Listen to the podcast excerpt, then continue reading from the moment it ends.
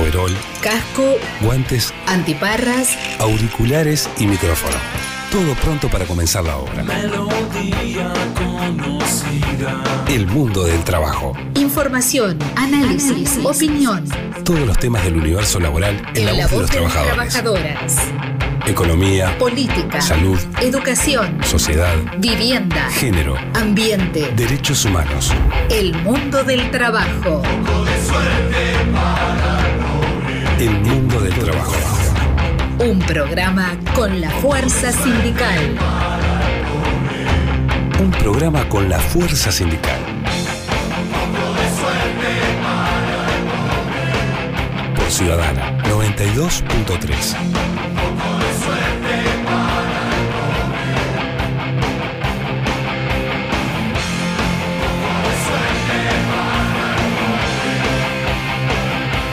Bienvenidas y bienvenidos al Mundo del Trabajo, un nuevo programa del Mundo del Trabajo aquí en Ciudadana FM, programa número 7. Mi nombre es Javier García, soy trabajador de UTE, miembro del sindicato AUTE. Hoy, en, por lo menos para la parte de la conducción, estoy solo. Sí me acompaña María José Barragán ahí en la puesta al aire y en la producción del programa. Así que un saludo para ella y agradecerle por, por lo que nos ayuda. Mandarle un saludo a Jorge de Melo y a Federico Steinger. Federico va a estar un ratito en el programa, pero no puede estar eh, todo el programa. Así que bueno, los compañeros de, de Zunca que siempre están al firme en el mundo del trabajo, hoy lamentablemente por distintas razones no pueden estar. Hoy en el programa vamos a estar hablando con Fabián Cardoso, presidente de APU, la Asociación de Prensa del Uruguay, el Sindicato de Periodistas y Trabajadores de la Comunicación. Con él vamos a estar hablando también con César Bernal del Subtra, el, gremio de los transportistas de carga, así también con Leticia Vitureira de Zunca para ponernos al día con lo que está pasando en los peajes. Con Leti- Leticia ya habíamos hablado en un programa anterior, nos había contado lo que está pasando, de 400 trabajadores se pueden quedar sin trabajo. Vamos a hablar con ella nuevamente para, bueno, ponernos al día de qué está pasando, cuál es la situación al día de hoy. Y vamos a estar cerrando el programa con Amira Fagundes, es compañera de la FEU y que está en la, en la comisión pro referéndum contra 135 artículos de la LUC. Así que ese va a ser el programa de hoy. Acompáñennos, saben que se pueden comunicar a través de Twitter, Ciudadana923 FM, en Facebook, Radio Ciudadana 92.3, en Instagram, Radio Ciudadana 92.3. Escuchar este programa también nuevamente en ciudadana.uy y por ahí si no buscan en Tunin, no busquen Ciudadana, busquen Oro FM, que era el nombre anterior, pero bueno, si lo quieren escuchar por ahí, busquen Oro FM. Así que bueno, muchas gracias por estar y espero que disfruten el programa. APU, Asociación de la Prensa Uruguaya. La Asociación de la Prensa Uruguaya APU emitió el pasado domingo 18 un comunicado a raíz de las declaraciones del periodista Aldo Silva. En el mismo se repudia todas las expresiones de odio e intolerancia, los agravios, las injurias y las amenazas contra los trabajadores de los medios de comunicación que manifiestan su opinión sobre la grave situación que atraviesa el país. El periodista Aldo Silva dijo días atrás en Radio Sarandí, sinceramente creo que el presidente le pediría es que si tenés 70 muertos, anuncialo vos. Anúncielo usted, señor presidente. Usted es el presidente de la República. Esta frase fue a raíz de la cantidad de muertes que se generan por día en el país por la pandemia de coronavirus COVID-19. Los comentarios del periodista generaron opiniones diversas en las diferentes redes sociales, a tal punto de llevarlo al primer puesto del trending topic de la red social Twitter. En los mismos dichos de Silva recogían opiniones a favor y en contra. Para hablar sobre este tema y otros temas vamos a entrevistar a Fabián Cardoso, presidente de APU. Fabián Cardoso, bienvenido al mundo del trabajo. Buenos días. ¿Qué tal? ¿Cómo andan? Muy Todo- buenos días. ¿Todo bien? Acá estamos, bueno, con novedades, como siempre, con, con, con temas que atañen a lo profesional y sindical. Bien. Eh, más o menos ahí leía, pero ¿cuál es la de este hecho en particular de, de los dichos de Aldo Silva? No de los dichos, sino de lo que pasó después de los dichos de Aldo Silva. ¿Qué, ¿Cuál es la opinión de, de APU? ¿Qué, ¿Qué fue lo que discutieron ustedes? Bueno, nosotros conversamos que en realidad lo, lo sucedido con Aldo es un es un hecho que incluso no no solamente lo involucra a él, eh, es una cuestión que se ha venido dando bastante eh, fundamentalmente en las redes sociales en los últimos tiempos, que muchas veces involucra a anónimos y otros no. Eh, a veces las- los comentarios, críticas, amenazas, insultos, de todo un poco, que pasan con los periodistas cuando se da una opinión, vienen de cuentas anónimas o a veces vienen de personas que dan la cara. Y lo más fuerte es cuando vienen, por ejemplo, dirigentes políticos. Ahí es donde la situación cambia, ¿no? Y bueno, en ese sentido es que analizamos a partir del peor episodio, el más complejo de los últimos días, que fue lo sucedido con Aldo, eh, que ustedes saben, emitió una ligera opinión en su programa de radio que ameritó que se viniera toda una serie de reacciones y que incluso algunos llegaran a, solicitar que lo despidieran de los medios donde trabaja Aldo. Bueno, eh, eh, decidimos hacer ese comunicado llamando la reflexión a la, sociedad. Bien. Y eh, esto también es, ¿no? lo decías tú de dirigentes políticos también, que a veces que se suben muy rápidamente a través de las redes sociales a, este caso y a otros más en realidad, arroban, arrobando distintos periodistas, distintas, distintos medios para, para criticarlo, gente que habla mucho de la libertad, pero a veces no parece que no le gusta mucho.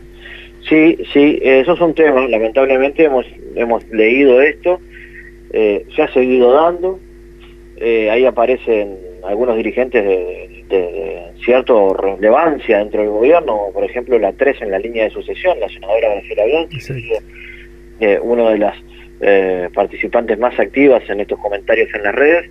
En los últimos días el presidente de la República también emitió un tuit donde se expresó sobre el tema, y bueno, dijo que en su gobierno no, no había eh, presiones al, que piensa distinto. Bueno, eh, nuestra lectura que tiene que tenemos desde APU es que eh, ese mensaje estaría bueno que pueda permear en, la, en el sistema político y en todos, incluyendo algunos que apoyan al gobierno y que no piensan igual que el presidente, parece.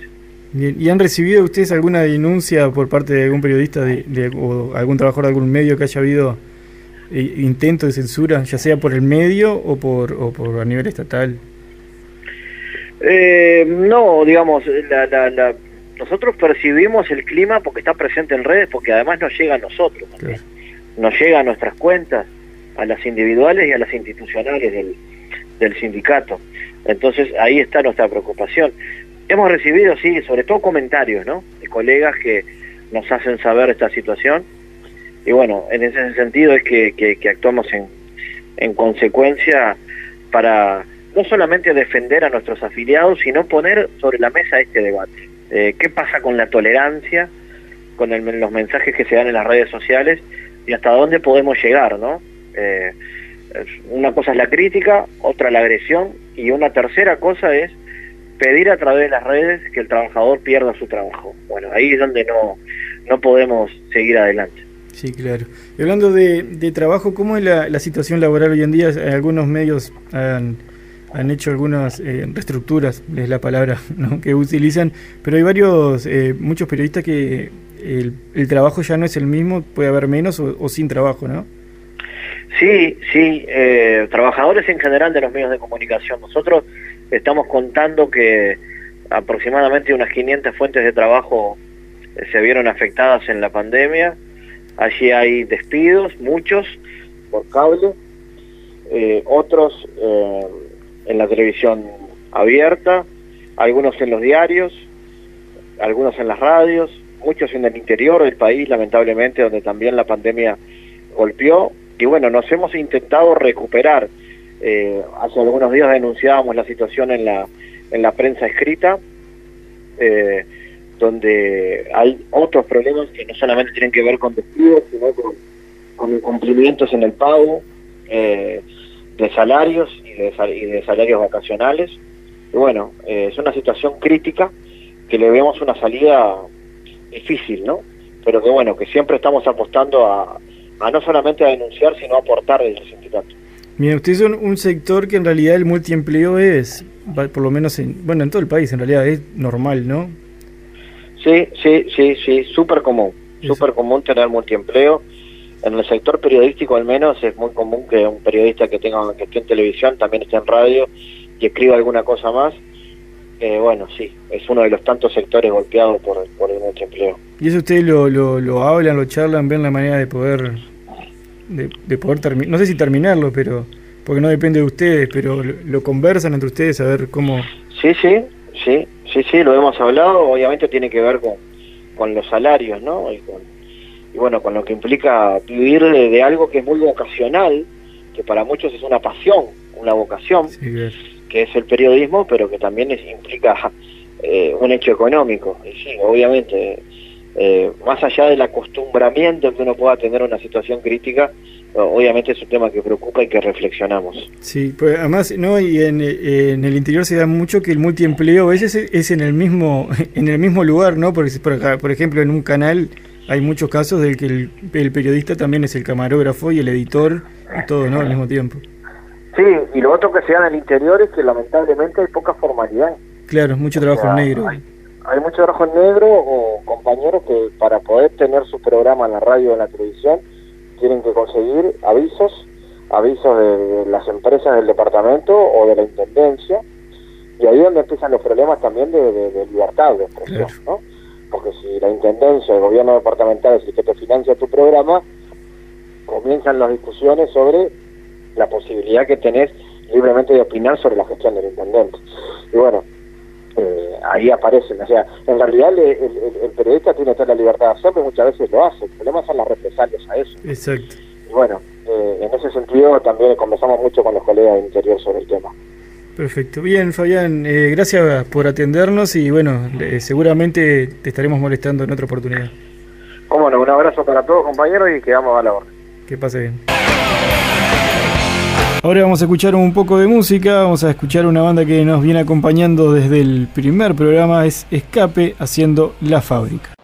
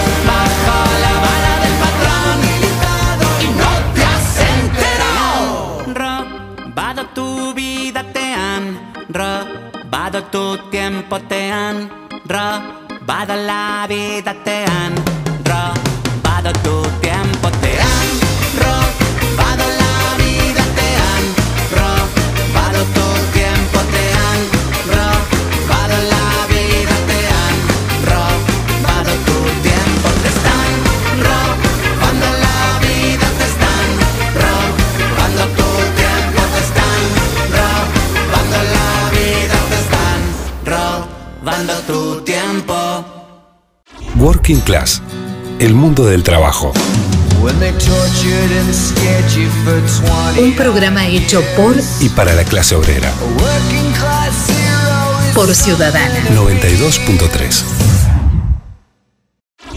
El mundo del trabajo. Un programa hecho por y para la clase obrera. Por Ciudadana. 92.3.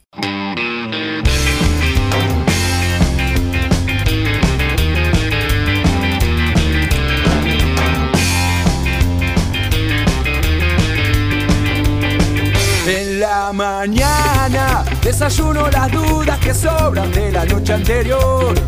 Luego salgo a ganarme la vida temprano, haga frío o calor, porque no hay tiempo de amargarse ni llorar por pasar mejor. La prioridad es el plato en la mesa y como sea hay que ganárselo. Continuamos en el mundo del trabajo, es la hora de la mesa redonda sindical y para eso ahora me acompaña Federico Steinhardt de Zunca. ¿Cómo estás, Federico? Bien, bien, todo tranquilo. ¿Vos, Javier? Todo bien, por suerte, acá llevando el programa. Buenísimo. Zunca. Sindicato Único Nacional de la Construcción y Anexos. Eh, Bueno, te, te cuento un poco. Hay una, una semana eh, complicada este, para la construcción en, en varios sentidos, ¿no? Este, sin duda que no, no escapamos a la, a la realidad general del conjunto del país. Una semana compleja, sobre todo por los temas vinculados a, a la crisis sanitaria. Y bueno, y eso ha, ha determinado algunas, algunas complicaciones en varios centros de trabajo.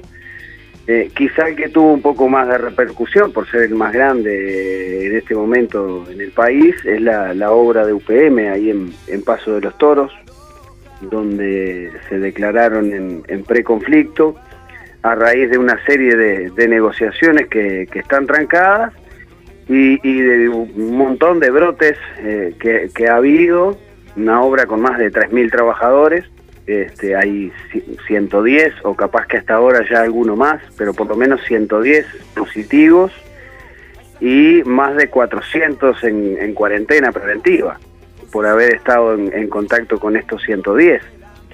Tomemos en cuenta que es una obra que tiene la particularidad que a lo que se desarrolla, digamos, en el medio del campo, tiene la condición de que los trabajadores no solamente se ven en la obra, sino que viven en casonas, juntos.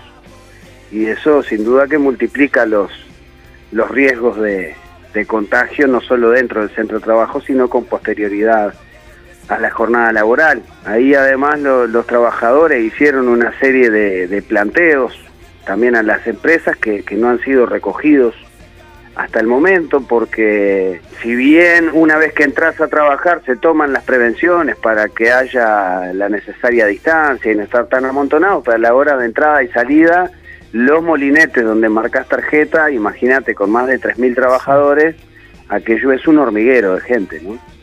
Este, entonces, bueno, y también es una situación compleja. Los trabajadores han, han propuesto tanto el desfasaje de horario como multiplicar la cantidad de molinetes donde se pueda marcar entrada y salida, pero no, no ha habido avances en tal sentido y bueno, la situación es, es preocupante y se está buscando destrabar esa situación. A su vez también eh, en otros centros de trabajo más chicos hemos tenido también algunos algunos brotes menores, pero que sin duda son para tomar en cuenta. Y ahí nosotros seguimos insistiendo en, en un planteo que realizamos desde la organización de los de los trabajadores, incluso el otro día estuvo Ramón Ruiz en, en- en el programa comentando acerca de esto también, de el planteo de que los primeros tres días de, de DICE se paguen en estos casos, ¿no? Exacto, sí. Y por ahora no hay respuesta eso. Por ahora no hay respuesta. Eh, es más, hubo respuesta negativa de parte del ministro de Trabajo. Sí, sí. Este, y eso sin duda que genera una complicación porque yo qué sé, yo conozco compañeros que ya van como por la cuarta o quinta cuarentena por haber estado en contacto. Sí, son muchos Entonces, bueno, cada vez que vas en cuarentena perdés tres jornales. Exacto, tres jornales que no cobras y los otros que los cobras no son el total tampoco. Exactamente. Entonces lo que termina sucediendo que claro, la, la- el conjunto de los trabajadores medio al que le tocan dos, tres, cuatro cuarentenas ya está acobardado y de última cuando tiene un contacto ni dice nada porque no, no quiere seguir perdiendo jornales y eso genera después complicaciones a la hora de los contagios. Ahí tenemos un nudo enorme, ¿no? Sí, claro. Y además con obras como ya sea chicas o esa grande de, de UPM complica todo a todos. Sin duda, sin duda. Este, y bueno, ahí, ahí tenemos un, un nudo de estos días, pero también ahora la semana que viene, el 28 de abril, es el día de, de la salud laboral, ¿no? Este, entonces también estamos en el trabajo en torno a eso, porque la, la prevención de la salud laboral no solamente es COVID, hay otro montón de otros riesgos laborales, de posibilidades de accidentalidad, etcétera. Incluso lamentablemente tuvimos un accidente, un nuevo accidente fatal en la construcción. Este, recién hoy pudimos terminar de, recabar todos los datos y bueno, y el día lunes vamos a estar realizando un paro a nivel nacional de 9 a 1, un paro por muerte. El accidente fatal se dio en una obra ahí cerca de, de Avenida Italia, en la zona de Malvin, este, el derrumbe de una pared que estaba construida de manera inexplicable, porque son dos muros largos, como de 20 o 25 metros por 4 metros de altura en un segundo piso, sin ningún tipo de agarre. Este, y uno de esos muros, bueno, con el viento se vino y aplastó a tres trabajadores.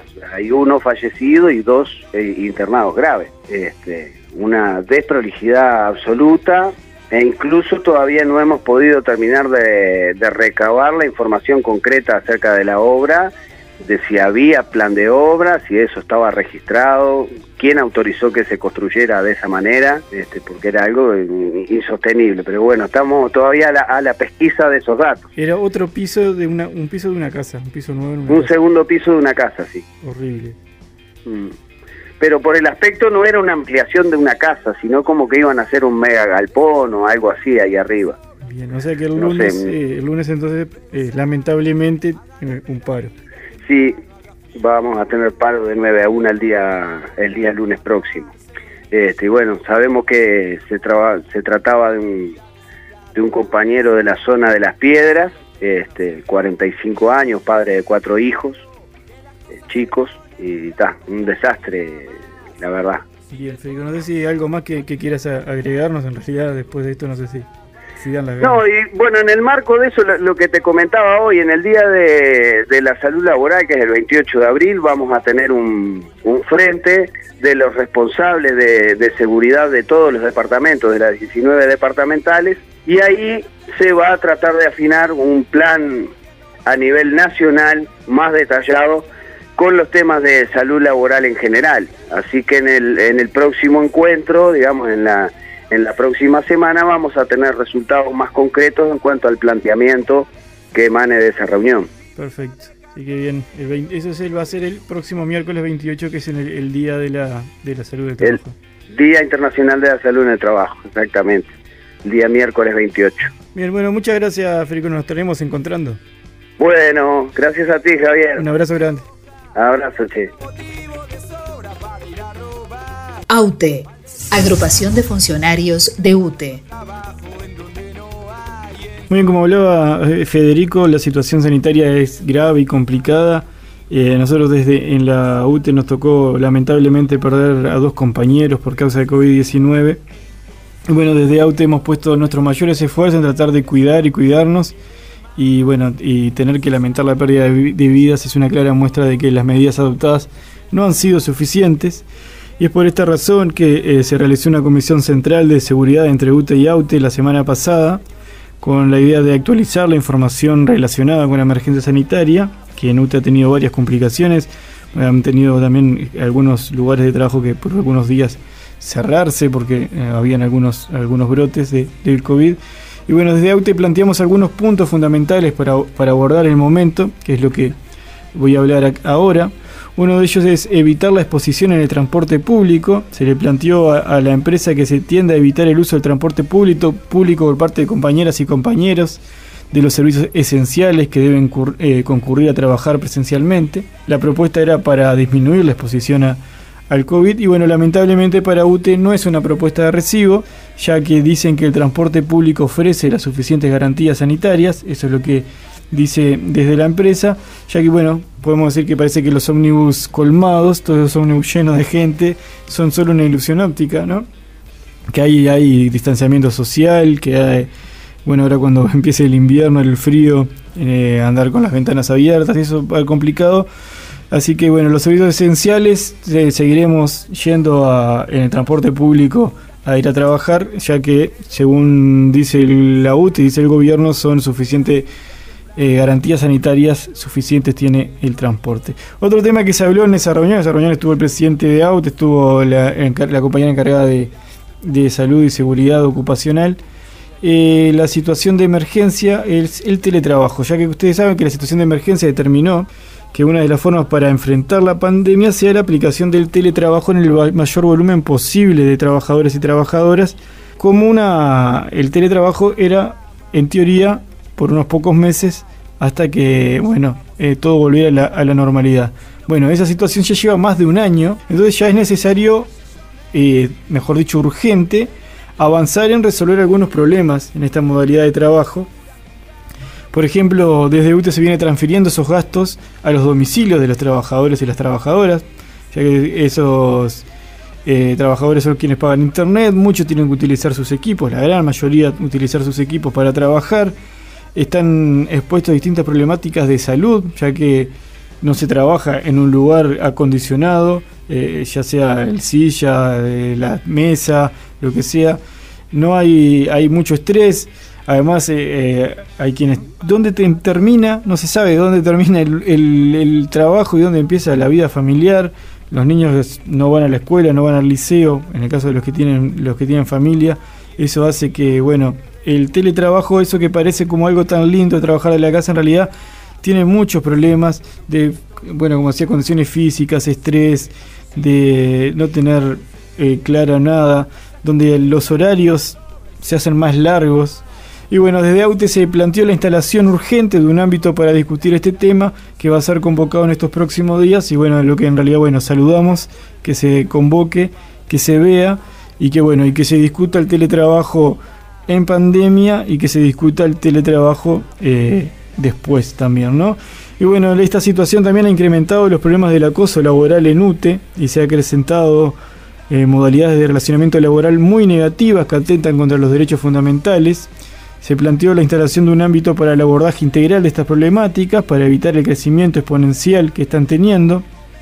El teletrabajo trajo algún, se puede decir, inventos coercitivos, no se respetan los horarios laborales, hay presiones psicológicas, abusivas, y bueno, se hace este planteo para generar un nuevo espacio de negociación colectiva que aborda los temas del acoso y del clima laboral y que se basa en la necesidad de acoplar las normativas de UTE a la nueva legislación y a los convenios internacionales que Uruguay ha adherido recientemente, como es el convenio 190 de la OIT, y bueno, ahí más o menos eso viene por ahí lo que quería hablar hoy, así que tratar de, queremos desde, desde AUTE ver, bueno, el tema del teletrabajo, ver que sean las condiciones correctas para que cada compañero, cada compañera, cada trabajador, cada trabajadora tenga eh, el mejor, la mejor manera de poder trabajar y trabajar eh, con en condiciones sin tener estrés y bueno y ver que quien se hace cargo de esas condiciones tiene que ser la empresa. Pasan muchas cosas con el teletrabajo, por ejemplo, qué pasa si tienes un accidente, nadie sabe, porque estás en tu casa, pero estás trabajando, entonces ese accidente es doméstico, es laboral, por ejemplo, algunas de las cosas, y bueno, y, eso de que se trabaja mucho más horas de las que se deberían trabajar. Muy bien, ahora en el mundo del trabajo vamos a escuchar un poco de música. Vamos a escuchar la música de Donna Summer haciendo She Worked Hard for the Money.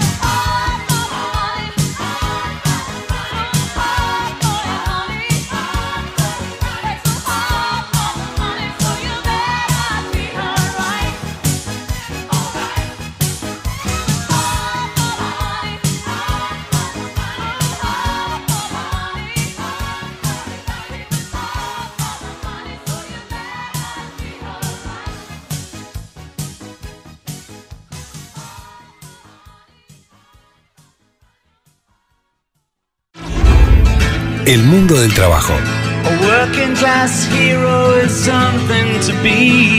Radio con clase obrera.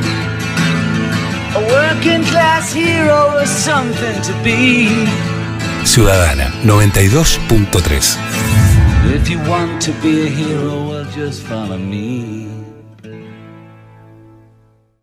Working Class. El mundo del trabajo. When they tortured and scared you for 20 Un programa hecho por Y para la clase obrera. Por Ciudadana. 92.3.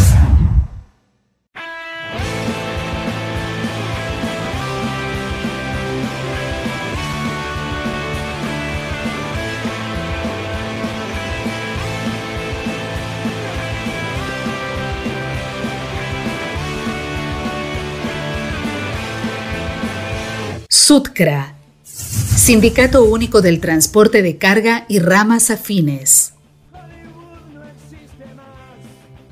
El Sindicato Único de Transporte de Carga y Ramas Afines reclama el reintegro de la única mujer chofer de la empresa Grupo Fernández. La trabajadora, jefa de hogar, fue despedida, según lo que la empresa le transmitió al sindicato, porque los clientes no estaban conformes con ella. La empleada sufrió acoso laboral por parte de uno de los trabajadores de una empresa clienta del Grupo Fernández y lo denunció. Esta no es la primera vez que la empresa despide a esta trabajadora, ya que en diciembre de 2020 fue despedida cuando se afilió al sindicato, lo que podría construir para Suctra una clara señal de persecución sindical. Para hablar sobre este tema y otros temas, vamos a entrevistar a César Bernal, integrante de Suctra. César, bienvenido al mundo del trabajo. ¿Cómo estás? Muchas gracias. Este, primero que nada, agradecer la, posibilidad que, nos brindan ahí de, de poder difundir este tipo de situaciones. Este, la situación de Rocío no es una situación aislada, o sea, indudablemente para, para nosotros como movimiento sindical, como trabajadores de transporte, este, tiene una connotación un poco este, más, más grave y más importante, y, además de después que, que, desarrolle cuál es la situación concreta, este, porque en un sindicato más, masculinizado por la naturaleza de la tarea, este, con una longevidad, este sindicato de, de casi 85 años, donde este, históricamente quién desarrolla la tarea del transporte, quién maneja los camiones y quién está en el sector de transporte son los hombres, poder este, avanzar, tú bien lo dijiste, una de las primeras compañeras afiliadas, este, chofer, este, que desarrolla la tarea de chofer este, al sindicato, estamos hablando del 2021. Sí, claro. Entonces, para, para, para nosotros, este, no solo tuvo que haber una transformación en lo que se refiere a las políticas impulsadas por el sindicato, porque fue muy difícil este, poder arraigar este tipo de situaciones, poder entender este, cuál, cuál es el, el, cambio que el mundo que el mundo conlleva con este tipo de, de situaciones que tendrían que ser normal, pero que este, indudablemente no todavía el, la sociedad no está preparada, porque de hecho este, cuánto nos costó asimilar a las compañeras manejando ómnibus, cuánto nos costó las compañeras manejando taxi, cuánto nos costó, e imagínense cuánto nos cuesta asimilar a, la, a, la, a las compañeras manejando un camión. Sí, claro. Sí, este, sí. Bueno, eso se desarrolla, el sindicato viene este, generando hace muchos años una, una, un cambio, una transformación en, en, en su política estructural, este, donde de alguna manera se fue modificando eso y fueron ingresando este, muchas compañeras al sindicato en lo que se refiere a la militancia, en lo que se refiere a los lugares de decisión, todavía eh, estamos tratando de seguir este, sumando este, más, más compañeras en lo que se refiere a los lugares de decisión del sindicato, a medida que las compañeras se van, se van arrimando. Hemos, hemos tenido este, proyectos a, a, corto y largo plazo este, referidos a la corresponsabilidad de los cuidados, referidos a la, a la igualdad de género y demás, porque este, entendíamos de que si bien es un sindicato masculinizado, porque no había muchas mujeres en la tarea, este, la afectación de, la, de las compañeras de vida de la mayor parte de los camioneros en función del desarraigo de la tarea, este, también es un tema que teníamos que tocar. Sí, claro. Sí, son este, muchas horas fuera de casa. Muchas horas fuera de casa y eso genera un recargo en la, en la compañía. Entonces, sí. no solo es que no identificábamos la problemática directamente involucrada en la tarea, sino que también empezamos a identificar las problemáticas que que, este, que, que, que, son bilaterales, o sea, que vienen por parte de la, de la, la, familia y no obstante eso también se suma el sindicato de Rama fuertemente en estos años el sector logístico, donde ahí en su mayoría este, sí son, son, son compañeros. Este, pero concretamente en el caso de Rocío, una compañera que se afilia a la empresa Fernández, una empresa sumamente represora, reconocida por todos los trabajadores como una de las empresas más represoras en función de la organización sindical, este, ha, desarmado este, toda intención de, sindicato. Hay un grupo de compañeros que vienen este, combatiendo con, la empresa este, y tratando de hacer respetar la organización sindical ya hace unos cuantos años. Y bueno, este Rocío se suma a la organización sindical, se suma a la empresa, se suma a la organización sindical pasado los tiempos de prueba y demás, este, y es despedida el año pasado, este, sin, sin causa justificada y reinstalada este, en el ámbito judicial por un, este, por, un juez. Este, eso, eso ocurre más o menos en el mes de febrero, ella es, reinstalada en el mes de febrero, mes de, allá por febrero, casi, casi marzo. Y bueno, y en estos últimos días la compañera va a descargar a un cliente, otro trabajador, que esto es otra de las cosas más lamentables, porque de cualquiera que venga es una, una, una, es una vergüenza, pero todavía surge de otro trabajador, en el caso que estaba donde ella estaba desarrollando la tarea, hace un comentario sobre, sobre su cuerpo, este, no lo puedo decir acá, pero bueno, qué lindo C U L tenés, este, de esa manera, totalmente despectivo, faltando de respeto y, y una especie de acoso, concretamente. La compañera obviamente le plantea que no le falta el respeto, comunicándose con la empresa, eh, la empresa toma la decisión de vincularla a ella del cargo porque desde la empresa contratante del servicio manifestaban que la compañera, escuchen esto es importantísimo, este, generaba distracciones en, los trabajadores. O sea, nunca, nunca agarramos la posta, nunca decimos esto no puede pasar, nunca ocupamos al culpable, y lo digo como hombre también, que es un desarrollo que nosotros de alguna manera vamos a tener que empezar a, a, a, ver cómo modificamos esta sociedad, de esta manera no puede pasar, y la compañera es vinculada este, de la empresa nuevamente después de haber sido reinstalada por, por un despido antisindical. Este, eso es más o menos concretamente en, cómo, cómo surgen los hechos, no sé si, si, si más o menos queda más o menos claro por ahí. Quedó clarísimo, clarísimo. Y ustedes esta semana hicieron una, una movilización por este tema, ¿verdad? Ahí en la, a la salida de los camiones del Grupo Fernández. Sí, sí, sí, sí. Primero que nada quiero resaltar este el, apoyo y agradecer por parte del SUCRA, y bueno, en este caso que me toca a mí hablar de este tema, a todos los sindicatos hermanos que no han hecho llegar el apoyo, que no han hecho llegar la solidaridad y que se han puesto las órdenes, de hecho, en la movilización esta que tú nombrás, estuvieron compañeros y compañeras de otros sindicatos, no solo los sindicatos, sino también este, activistas sociales, de cualquier índole, porque el tema pegó en lo hondo, este, y se desarrollaron medidas en frente de la, a la empresa Fernández. Este, de allí los compañeros se trasladaron al, polo este, el polo logístico que se encuentra en Camino Thompson, este, donde está el cliente, pero bueno, indudablemente claramente hoy en día está todo armado justamente para que los trabajadores seamos constantemente reprimidos, inmediatamente llega la fuerza policial, inmediatamente llega, este, alertan a los fiscales y inmediatamente los compañeros son retirados, los compañeros y compañeras resistieron, este, por suerte no hubo, no pasó a nada mayor, pero entendemos que en algún momento vamos a tener que llegar hasta el límite porque no solo el caso de, de, Rocío, el sistema de, de transporte, un sistema totalmente precarizado que permite este tipo de situaciones porque este tipo de situaciones se permiten porque el sistema de transporte de carga, nosotros lo venimos denunciando hace muchos años, es un sistema este, sumamente precarizado y que de alguna manera en la precarización, dentro de la precarización laboral, está la limitación del derecho a organizarse. Este, y, indudablemente eso afecta. Los compañeros nos movilizamos, este, hoy nuevamente este, se movilizaron en el puerto de Montevideo y en el pueblo logístico también donde se encuentra el cliente de la empresa. Y bueno, y estamos a la espera de, una instancia este, con el Consejo Salario, el Grupo 07, la semana que viene, este, para poder ir desarrollando la, situación este, y que indudablemente este, no se va a retroceder en un paso hasta que la, trabajadora sea reintegrada a su fuente de trabajo. en, el, en el 2020 se había denunciado cuando que era persecución sindical bajo la ley, el marco de la ley de libertad sindical. Este caso, o sea, se lo puede llevar porque además también es, o sea, ella denuncia y la denunciante de acoso es quien queda, se queda sin trabajo. ¿Ustedes van a eh, volver por ese mismo procedimiento o cuál es cuál es la ruta ahora que bueno, mira, por el momento la instancia todavía está en tripartita, este, en negociación colectiva, está en DINATRA, este, eh, se empezaron a tomar este, acciones gremiales, medidas gremiales, impulsado también por el apoyo de, de los demás gremios, y bueno, eso, esa resolución de poder este, utilizar de vuelta la instancia judicial, este, no se descarta nunca, claramente. Bien, esto pero, no hay duda que también, eh, perdón, que además de, de, caso de ser mujer, también es poder ser sindicalista, eso no hay duda. Sin lugar a duda. Por eso, por eso, por eso primero conté este, el, primer hecho. O sea, acá hay dos cuestiones. eh, compañera, mujer, este, maneja camión y afiliada al sindicato. Este, todas las tres cosas que las empresas, los empresarios de transporte, este, hasta hoy en día no, no, no, no, no, no, no la llevan ni llevando. Es increíble. ¿Y a la Dinatra qué, qué le han dicho de eso?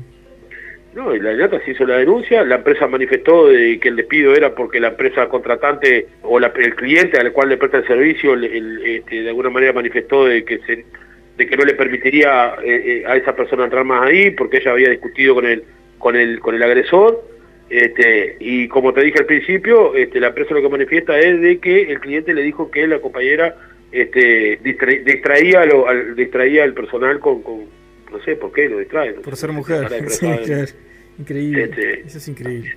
Este, la verdad que muchas veces nos cuesta a nosotros poder este, expresarlo concretamente porque es como tú decís, es una cuestión que es increíble. O sea, la acción tendría que ser al revés y que indudablemente este, es una maniobra, podríamos llegar a pensar, porque después nos tildan a los trabajadores organizados de, de, que estamos constantemente pensando que hay estrategias maquiavélicas para poder derrocarnos, y la verdad que es esa, porque de alguna manera todo surge y, claramente hasta, hasta podría decirse de una cuestión armada, porque la compañera es reintegrada, trabaja un mes y al otro mes automáticamente le sucede esta situación este, y, lejos la empresa de protegerla, la, empresa de ella, donde trabaja ella, la, despide. Sí, sí, claro. En realidad le, importaba más el, la excusa en realidad del cliente que su trabajadora. Sin lugar a dudas. O sea, por eso decimos, no sabemos hasta dónde no, no hubo una intencionalidad de que se generara ese hecho para poder despedir a, la, a, la, a la trabajadora nuevamente, porque probablemente para los empresarios, cuando los trabajadores son reintegrados en el marco de, la, del, de los procesos judiciales, este, duele mucho más, porque vos vas a tomar medidas, vas a la DINATRA, hoy en día el Ministerio de Trabajo, sin perjuicio de que hay algunos actores que pueden hacer el mayor de los esfuerzos, pero este, obviamente la cancha cambió, eso es una cuestión real, no, no, temo en decirlo, no estoy diciendo nada malo, es la realidad, hoy en día este, las posiciones este, ante este tipo de hechos son mucho más, más arbitrarias para el lado empresarial, este, y tienen la tienen mucho más, más flexibilidad para hacer lo que lo que quieren este, y cuando vos de alguna manera utilizás la instancia de reintegración judicial y se la ganás este, quedan quedan muy dolidos sí claro sí sí no de, no no era esperar de esperar que fuera fácil para la compañera no tampoco trabajar ahí y a la muestra está eh, decimos César, eh, han tenido otros temas también, por ejemplo, un conflicto en Tamibel, ¿no? que es una, un cambio en la forma de cálculo que realiza la empresa con relación al pago de los salarios de la licencia de los trabajadores. Eh, ¿Qué ha pasado con eso? Usted, porque hay una preocupación de que eso se haga extensivo a todo el sector, me imagino. Sí, yo, a ver, lo, que pasa que nosotros podríamos, yo podría desarrollarte tema, no sé cuánto tiempo tenemos, digo, pero podría desarrollarte, podría desarrollarte tema por tema 200 millones de casos en el transporte. Lo que pasa es que cuando el, sistema del transporte hoy en día en Uruguay, el sistema de transporte de carga, cuenta con un 90% de cumplimiento al laudo. De ahí surge la, lucha este, histórica. Histórica quiere decir por el contenido de la pelea, no por el tiempo, porque este sindicato durante muchos años de alguna manera este, este, no generó ese tipo de, lucha por, por imposibilidades y más todo que conocemos, este, que se fue relacionada con el tema del CITRAC, que fue de público conocimiento, que es un sistema que este, se conquistó y estaba pensado este, para regular el sistema de transporte en función de que los compañeros cobran a porcentaje, cobran este, a, kilómetros rodados, cobran a cantidad de kilos, cobran ahorro combustible, son todos sistemas de pago que no solo le permiten al trabajador, no le permiten poder este, tener conocimiento de su salario, poder regular su salario y sus condiciones de trabajo, tanto de dormir, de sueño, de capacidad, sino que también este, le quitan al Estado, en lo que se refiere a los aportes y a lo que las empresas tendrían que aportar, un promedio de 400 millones de dólares, entre 400 y 500 millones de dólares. Entonces, dentro de ese marco de irregularidad, donde hay trabajadores, por ejemplo, que estaban haciendo este, no sé, ustedes habrán enterado que estuvo el buque más grande del mundo cargando pino el otro día ahí en el puerto. Sí. ¿Ah? Bueno, esos, esos compañeros que están llenando ese barco, este, pasan de repente, como nos dijo uno el otro día cuando estábamos en el puerto, cuatro días sin dormir, o durmiendo dos horas por día. Y estamos hablando de trabajadores que están con este, 35 mil kilos ah, o más a veces porque la falta de control permite de que, de que pasen, pasen por, por las balanzas mal. De hecho pasó lo que pasó el año pasado cuando cuando cuando se rompió el puente de, de los accesos donde, donde murió una persona. Claro, porque eso en realidad eso ya no existe más, ¿no? Fue de, el, ¿no? de la primera Claro. acción de este gobierno fue sacar ese... estaba dentro del proyecto de- del programa de gobierno, revisar el CITRAC, este, y lo, premiso que, lo primero que hizo el ministro Heber este, en marzo, al, asumir el año pasado, fue este, suspender la aplicación del mismo en función de que tenía que hacer una revisión, este, pero claramente no, no es una, una suspensión para revisar, es una suspensión para sacarlo, porque el ministro Heber, el ministro de Transporte, este, ya está manifestando de que la próxima ronda de consejo salario del transporte de carga este, van a impulsar en conjunto con las patronales una forma de pago este, que de alguna manera coloque al trabajador en una especie de sociedad con el empresario y los trabajadores sabemos que eso no existe. Este, lo único que quiere el, el Ministerio de Transporte es liberar a las empresas de transporte y en los sectores donde más incumplimiento hay, que es en el sector del grano, en el sector del arroz, en el sector de la soja, en los sectores de la madera, donde más productividad hay este, y donde cada vez la competencia desleal y la irregularidad del sector este, lo que va cada vez haciendo es reduciendo más las brechas y las posibilidades de los compañeros de tener las condiciones. Nosotros tenemos compañeros este, trabajadores, y, vuelvo- y ahora voy a nombrar trabajadores y trabajadoras, que se encuentran en el sector forestal, por ejemplo, este, que muchas veces tienen jornadas de 18, 17, 18 horas, han sido contactadas en el Ministerio de Trabajo. Por eso en un proceso de discusión de cuatro años se llegó a que se tenía que instalar un sistema de control horario. Sí, claro. Entonces, si nosotros decimos de que el Ministerio de Transporte, que no tiene competencia sobre el Ministerio de Trabajo, está planteando de que en la ronda Consejo Salario van a impulsar la posibilidad de que se genere una especie de sociedad con el empresario y el trabajador, que esa sociedad indudablemente siempre da pérdida para el trabajador, porque no se puede pagar a porcentaje en el transporte, porque de alguna manera, que si yo tengo que hacer más viajes para poder ganar mi salario, este, no solo estoy teniendo un perjuicio en lo que se refiere a mis condiciones de seguridad, sino de tercero Exacto. la cantidad de accidentes de camiones que o de autos que, que se ven involucrados con camiones en la ruta es impresionante. Sí, obviamente. Y además volvemos Entonces- al tema al tema del principio, ¿no? De la sobrecarga, ¿no? En las casas también. Es O sea, todo, es todo. de salud, Exacto, de salud. los compañeros no se pueden, no pueden ir al, o sea, si yo voy al médico, yo trabajo en un depósito, mañana me saco fecha, pasado mañana digo a la empresa, che, escuchame, mira, pasado mañana tengo un médico, el compañero, por ejemplo, en el transporte internacional, saca fecha para el médico, lo agarró en Brasil, no puede venir. Sí, claro. el tipo se muere un infarto arriba del camión y lo podía haber prevenido de repente si podía haber haber otro. Y si todavía no está por fuera del convenio colectivo, con empresas que pagan este, por formas de pago que no tienen que, que no están reguladas, este, vos fíjate que el, el sistema de transporte de carga es el único sector de actividad en el país que no tiene forma de marcar la hora de trabajo. Es increíble que en el 2021 hay un sector y que esto de alguna manera el Ministerio de Trabajo y todas las autoridades lo saben dentro del Palacio, de- dentro de las leyes, de la discusión de las leyes y demás, de que, o por no sé, no sabemos por qué todavía este, está permitido que el sistema de, de que el sistema de transporte, que los camioneros no puedan marcar la hora de trabajo, ¿por qué? Sí, Porque sí. ahí donde está el negocio. Exacto. Este, concretamente lo de Tamibel sí. lo que pasa es más de eso. Los compañeros son tra- compañeros jornaleros, este, todos los, los la mayoría, la, la mayor parte de los trabajadores del transporte son jornaleros, son una convocatoria, pero tienen continuidad del contrato. Esto tiene que quedar claro. Una cosa es ser jornalero y otra cosa es tener continuidad del contrato y seguir vinculado a la empresa constantemente y estar a la orden esperando que te llamen. Entonces la empresa del Tamibel lo que dice es, sí, este, le paga las licencias por los jornales trabajados. Entonces los compañeros cuando salen de licencia al año se encuentran que de repente tienen 13, 14 días de licencia o 12. Entonces vos vas a decir, pero ¿por qué tengo dos años de licencia? Ah, porque hubieron días que no te convoqué. Sí. Ah. Entonces yo estoy a la orden en mi casa hasta las 11 de la noche esperando que vos me llames para atrás a las 7 y Sí, yo sí. y de alguna manera vos entendés que yo no estoy a la orden de la empresa. Este, indudablemente reduciendo la, la, la, la- la condición de, de los compañeros. Este aquí que nosotros esta discusión de, de- de la fórmula de cálculo de licencia la hemos discutido en el Consejo de Salario este, con muchas otras empresas y, hemos llegado a acuerdo de que no, de que efectivamente la continuidad del contrato la, y la dependencia la misma empresa y el estar a la orden de esperar que te llame significa de que el trabajador genera los días de licencia. Ahora, Tamibel no lo respetó, fuimos al Consejo Salario, acordamos de vuelta con el mediación en el Consejo Salario de que Tamibel tenía que pagar la licencia de esa forma este, y la empresa desconoció este, lo, lo, lo, lo que allí lo que allí se había pautado. O casualidad, este, en, la, el sector patronal, en lo que se dijera a, los representantes empresariales, cambia la dirección de los mismos, quienes están en el frente de la de la de la, de la dirección de, los de los empresarios, en este caso este, son cargadores, y si pensamos nosotros dos segundos lo que estamos diciendo, los cargadores son los que regulan el flete. y los fletes este, lo vienen hace muchos años regulando con la pérdida de condición de los trabajadores. Quiere decir que si yo soy cargador y, y, pre- y preciso el servicio de los, de los camiones, este, a quien me traiga el flete más barato es a quien le voy a dar el viaje. Y para poder abaratar el flete lo que toca hacer es sumergir a los trabajadores en uno de los sectores más precarizados. Esto nosotros lo venimos denunciando este, hace muchos, muchos años. Venimos trabajando fuertemente en eso. No obstante, es uno de los sindicatos que tiene más reinstalaciones judiciales. Tenemos un promedio de siete reinstalaciones judiciales por año de delegados que son despedidos, porque el problema ya no es ideológico, es concretamente económico. Sí. Un trabajador en una zafra del arroz que esté laudado, que esté por hora extra, por jornal, por viático, como tiene que cobrar, este, sale un 80, un- entre un 60 y un 80% más caro que un trabajador que está la que está este, fuera del laudo.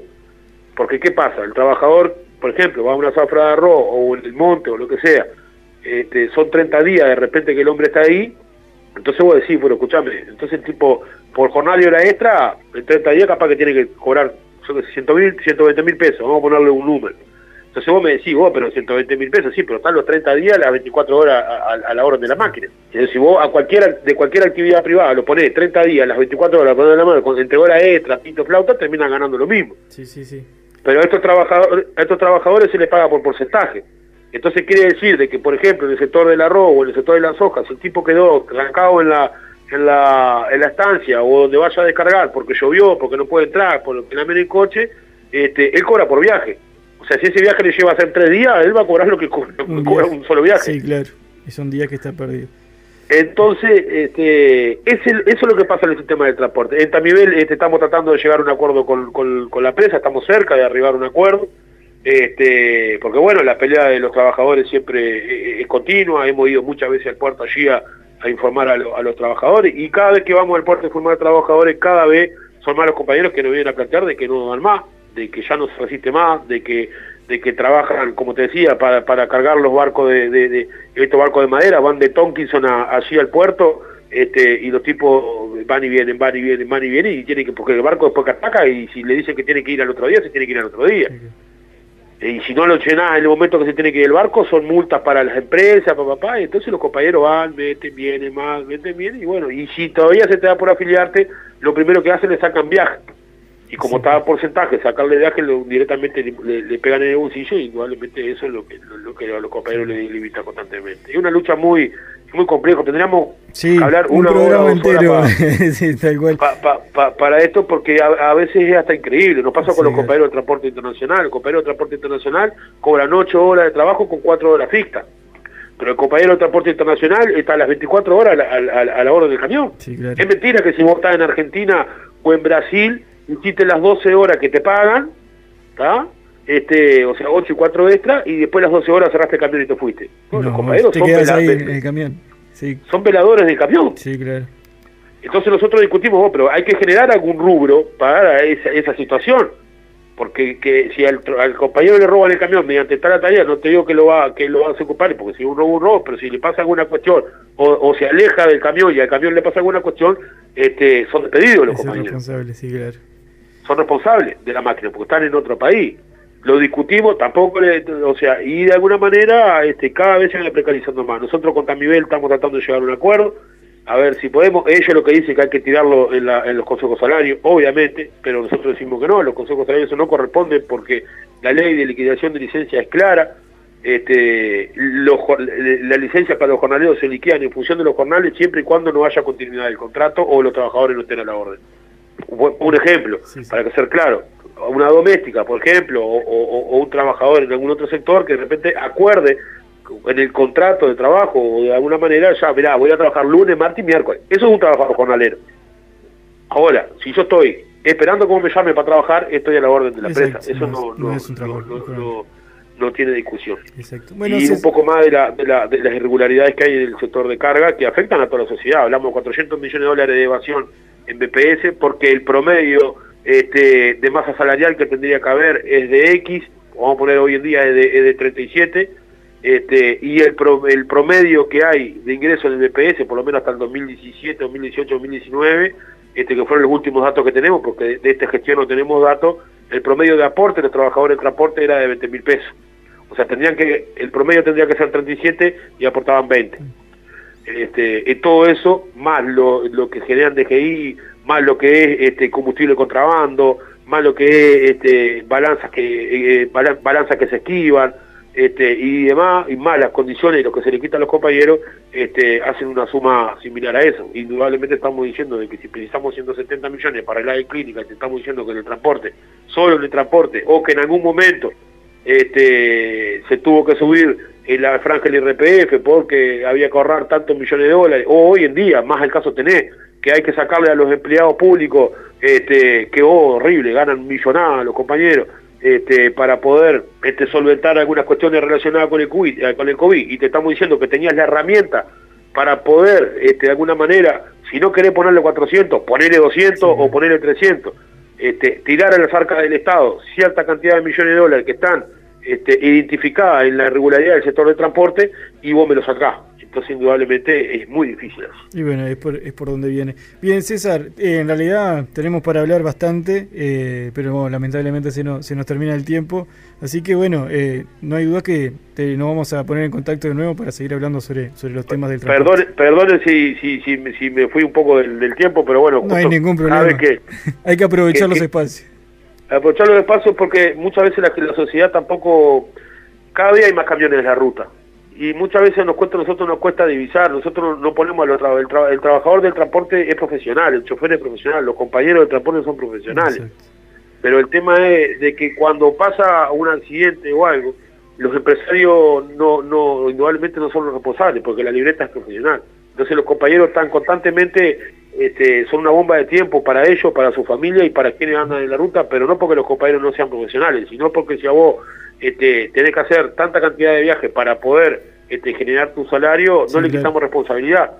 Y si todavía decís, me voy a afiliar y cuando me afilio, este, me, me, me, me, me echa, es imposible de que de alguna manera.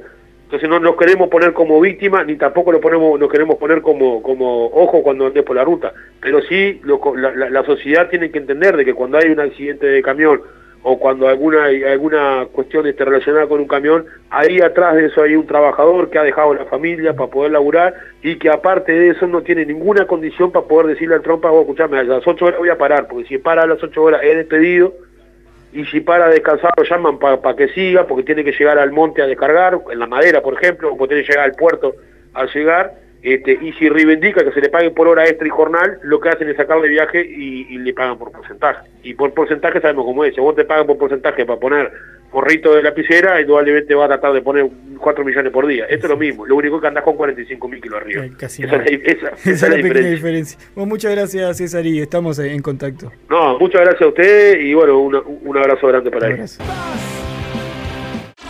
El mundo del trabajo. Un programa hecho por y para la clase obrera. Por Ciudadana. 92.3. El mundo del trabajo. Radio con clase obrera.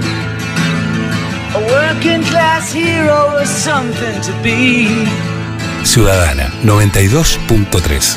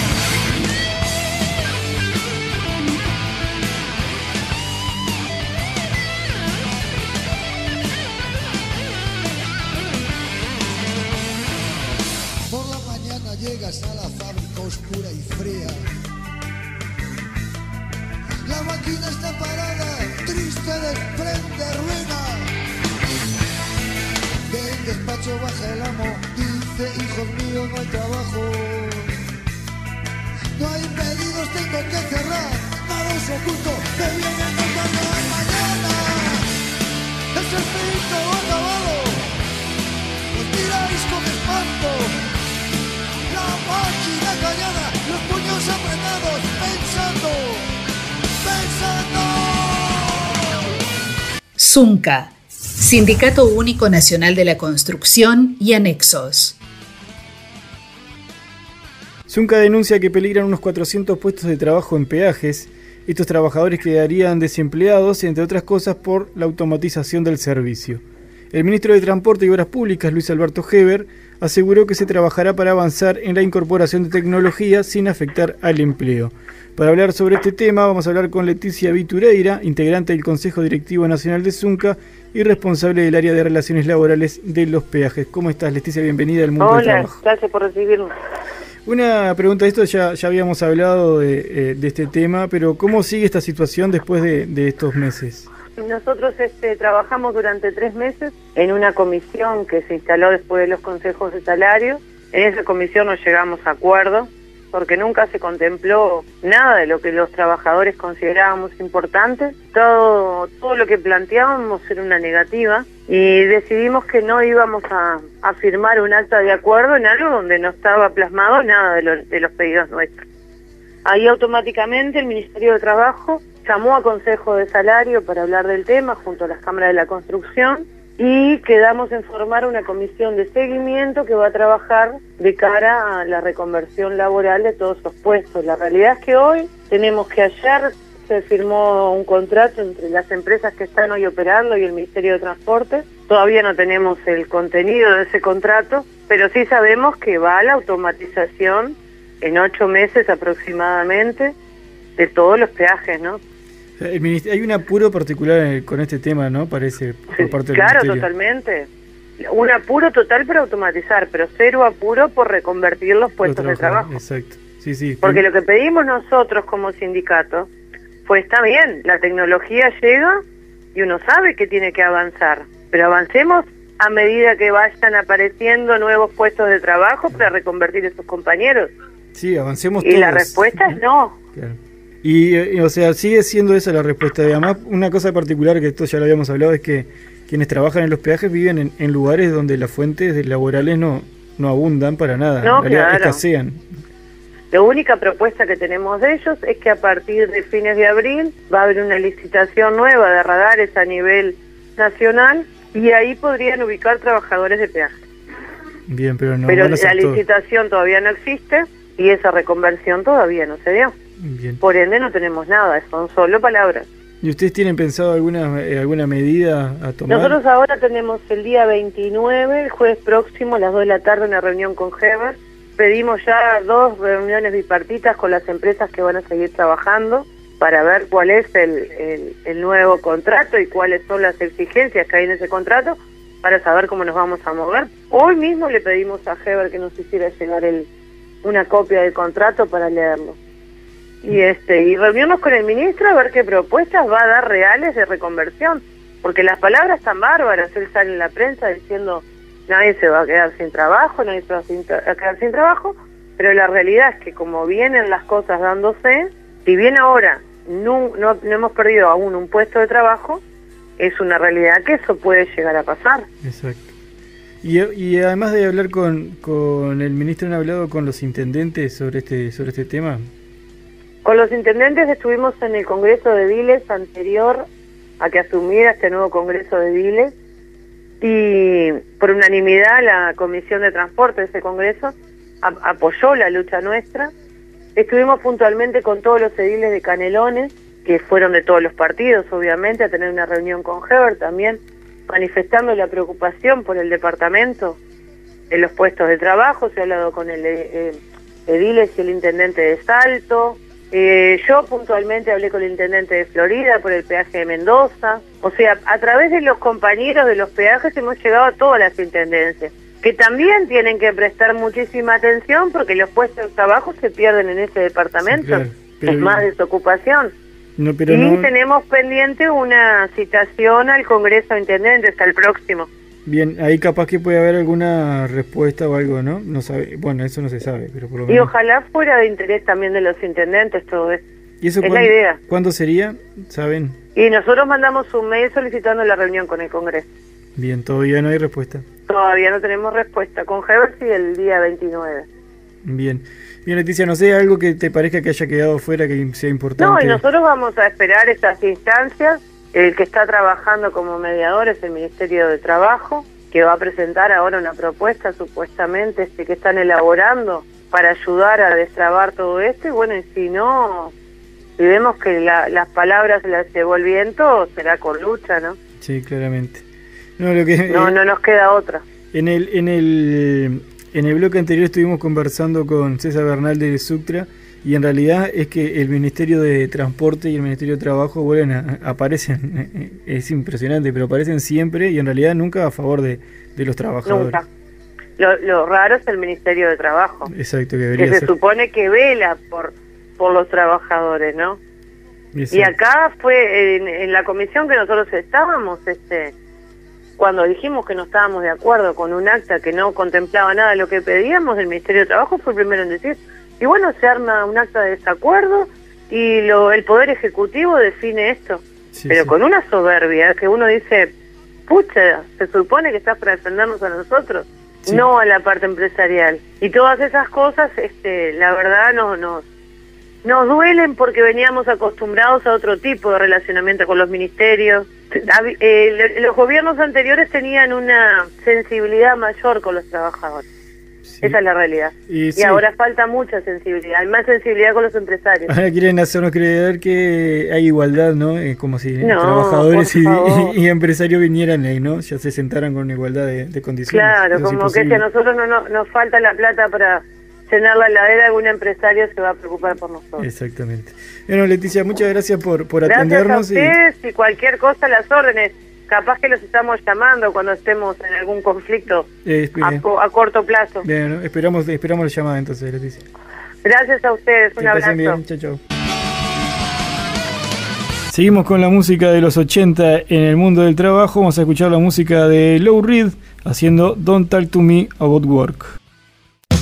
a bird.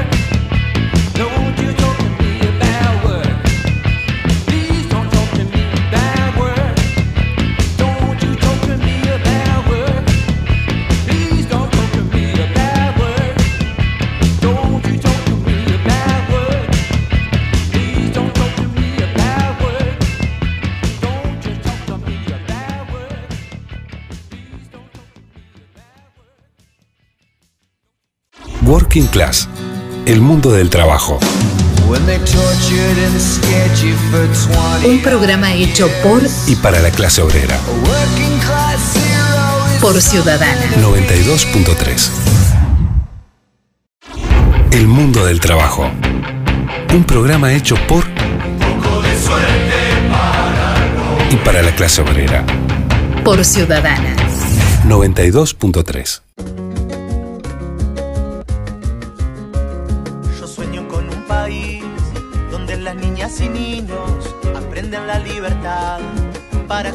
integre.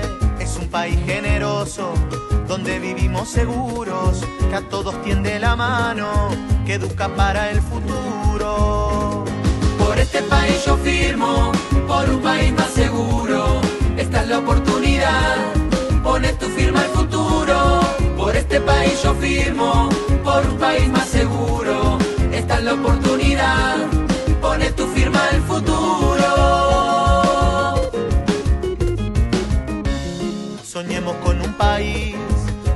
Oportunidades que derriba nuestros muros, sorteando dificultades. Un país que siempre cuide a los más necesitados, que honre nuestros derechos por nosotros conquistados. Por este país yo firmo, por un país más seguro. Esta es la oportunidad, pone tu firma al futuro. Por este país yo firmo, por un país más seguro. Esta es la oportunidad, pone tu firma al futuro. Que nadie se quede afuera, que no nos gane el encierro. Tenemos buena madera y una paciencia de hierro. Por este país yo firmo, por un país más seguro. Esta es la oportunidad, pone tu firma al futuro. Por este país yo firmo, por un país más seguro. Esta es la oportunidad, pone tu firma al futuro.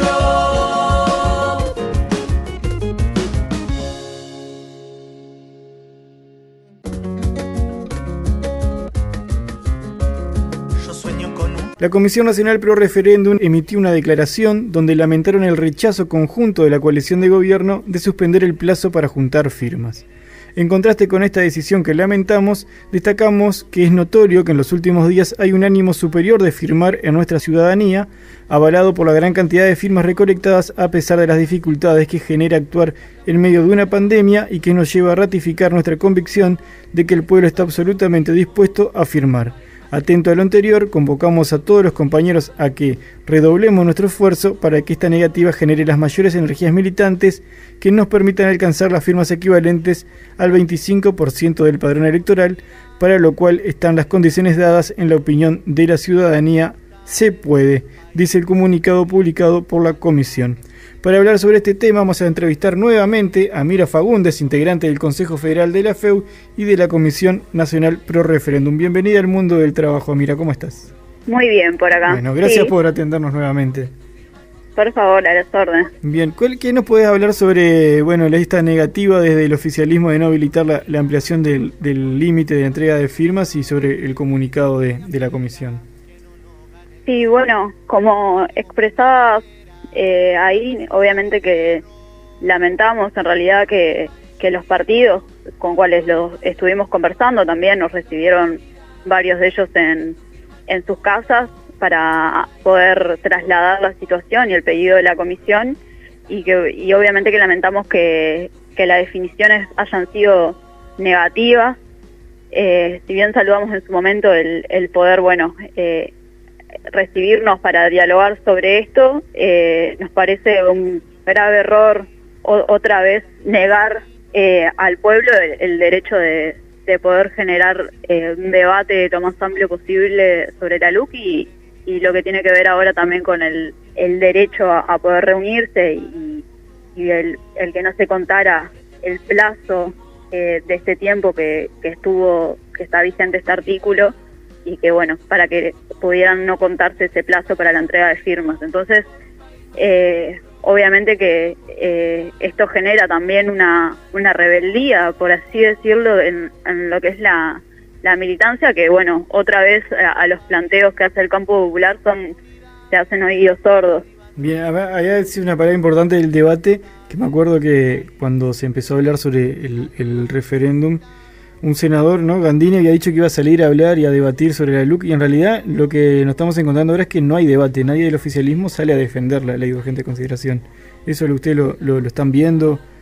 Sí, eh, nosotros vemos en realidad que eh, los medios, los principales medios que del Uruguay, en realidad eh, están negados a, hablar de, cualquier cosa que tenga que ver con, con la LUC, sea buena, mala, sea de el oficialismo o, o sea por parte de nosotros. En realidad eh, hay como una hay una negación, entonces obviamente que nosotros eh, viendo este panorama eh, hemos intentado generar debate por eh, por diferentes formas. Eh, entonces nosotros hemos llamado también a- a- y convocado a poder hacer debates eh, y que no solamente mostrar nosotros nu- nuestra opinión, sino que ellos, bueno, puedan también participar y, y decir por qué defienden eh, esta ley y, y bueno, tampoco han aceptado nuestras propuestas, todo lo contrario, en realidad como que tratan de, de tapar constantemente eh, esta cuestión. Porque era tan necesario y popular, como decían. Nunca no sé ni sabía que al final no era tan necesario y popular. No, obviamente que no. O sea, aparte de algo que el pueblo realmente no conoce, uno eh, ahora que, que también tenemos esta opor- oportunidad, no, esta necesidad de, de salir al encuentro con la gente, de conversar, de, estar en los barrios y uno cuando habla con la vecina, el vecino, eh, le ley de urgente consideración y, no sabe de qué le estás hablando. Y, y bueno, una ley que tiene 500 artículos y que modifica la vida de la gente de, de muchas formas, es como que eh, nada de popular tiene. Exactamente. Sí, y nada, nada, sí, en realidad nada de debate, 500 en 500 artículos en 90 días, algo que es increíble. O sea, no es solo la, la- la- lo que dice esa ley, sino la forma también, ¿no? Es, es mucho más que, que lo que está escrito ahí. Una, Sí, obvio. una, ustedes de, de la FEU van a hacer una, una jornada de recolección de firmas, ¿puede ser? Sí, bueno, nosotros eh, estamos el lunes cumpliendo 92 años la federación.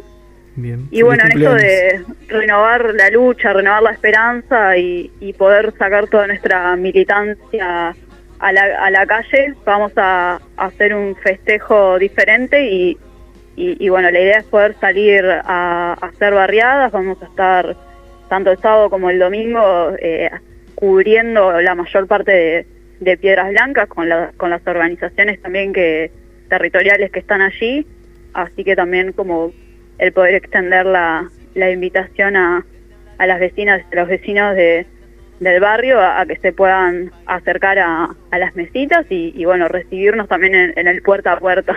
Bien, o sea, el festejo de los 92 años de la FEU eh, va a ser adelantado, va a ser el fin de semana y va a ser eh, recolectar firmas. Sí, y también igual vamos a tener eh, nuestra parte de, de festejo el mismo día, vamos Sí. a estar eh, recibiendo a la Mochi, eh, cantante uruguaya, vamos a estar haciendo un streaming con ella en nuestras redes sociales, así que a las 9 horas del, del lunes van a vamos a tener también la parte artística y más juvenil y más alegre también de que, que bueno es también compartir un poco de, cultura eh, que también es algo que eh, en estos momentos es, es difícil eh, con, con la pandemia poder acceder. Entonces también vamos a tener es- esa pata Eso va a ser en todas las redes sociales de, de la FEU. sí en el Instagram va a ser el, el vivo Bien, el lunes a las 9 el lunes a las 9 en Instagram. Bien, volviendo a la, a la recolección de firmas, el, el primero de mayo va a haber una jornada especial de, de recolección, de la idea es que hayan más de 10.000 militantes eh, en todo el país. ¿Cómo, ¿Cómo va a funcionar eso? Bien, eh, eso eh, aún estamos cerrando los detalles de los puntos de, de concentración, pero la idea es que a partir de, de los lugares en, en los que se encuentran los sindicatos y, y, bueno, las, también las organizaciones que acompañan el referéndum, como los comités de base y, otras organizaciones, puedan eh, planificar las barriadas y, y, y los puntos como más eh, de concentración de, y flujo de, de personas para poder poner sus mesitas. Entonces va a ser un, un despliegue bastante grande y, y bueno, obviamente como FEU y, todo el movimiento estudiantil vamos a, estar adhiriendo a, a, lo que convoca el PIT-CNT y, y replegándonos a, a, a lo que haya en, el territorio. Bien. Ah, mira, desde la comisión se ha discutido alguna eh, la, estrategia de acá hasta hasta junio, cómo, cómo se va a seguir con la, con la junta de firmas. Más o menos manejan, eh, han estar manejando una actualización de números de la cantidad de firmas. Sí, bueno, en realidad eh, esta orientación que hemos dado para esta última quincena de abril, que es el, el que todas las organizaciones planifiquen hacia su territorio, se va a mantener durante durante los siguientes meses y bueno, el trabajo profundo también con, con los padrones de afiliados y, y de adherentes de, de, las organizaciones que eh, más grandes que, que, lo tienen, que, que es el PIT-CNT y el Frente Amplio. Entonces se va a hacer un trabajo muy minucioso, muy minucioso con, con eso también para, para poder acercar a, a esa gente que en algún momento se adhirió y, capaz que ahora está más, alejado y, poder también convocarla no solo a firmar, sino también a, a poder militar y sumarse a, la campaña. Perfecto. Bien, mira, muchas gracias. Eh, en realidad, cuando quieras venir acá al estudio, ya creo ya sos parte del programa. Así que muchas gracias por, por atendernos y bueno, cualquier cosa estamos a las órdenes. Bueno, muchas gracias y bueno, nos estaremos encontrando entonces en, en una próxima y, y bueno, espero que se puedan sumar y, y ver el vivo que vamos a estar compartiendo el lunes. Bien, lunes 21 horas en el Instagram de FEU. Sí, Perfecto. exactamente. Bueno, feliz cumpleaños y muchas gracias. Bueno, muchas gracias. Salud, salud.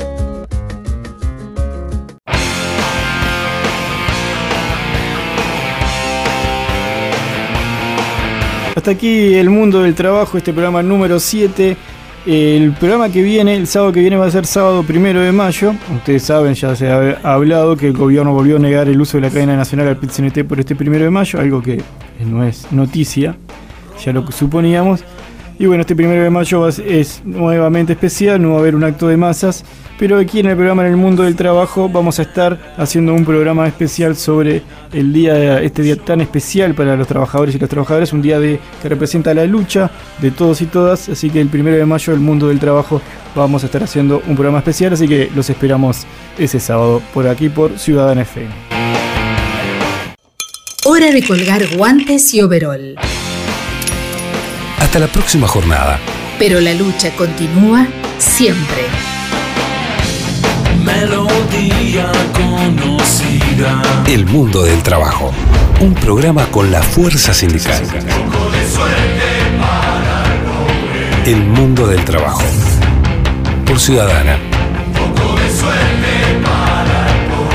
92.3. Tu radio a toda costa.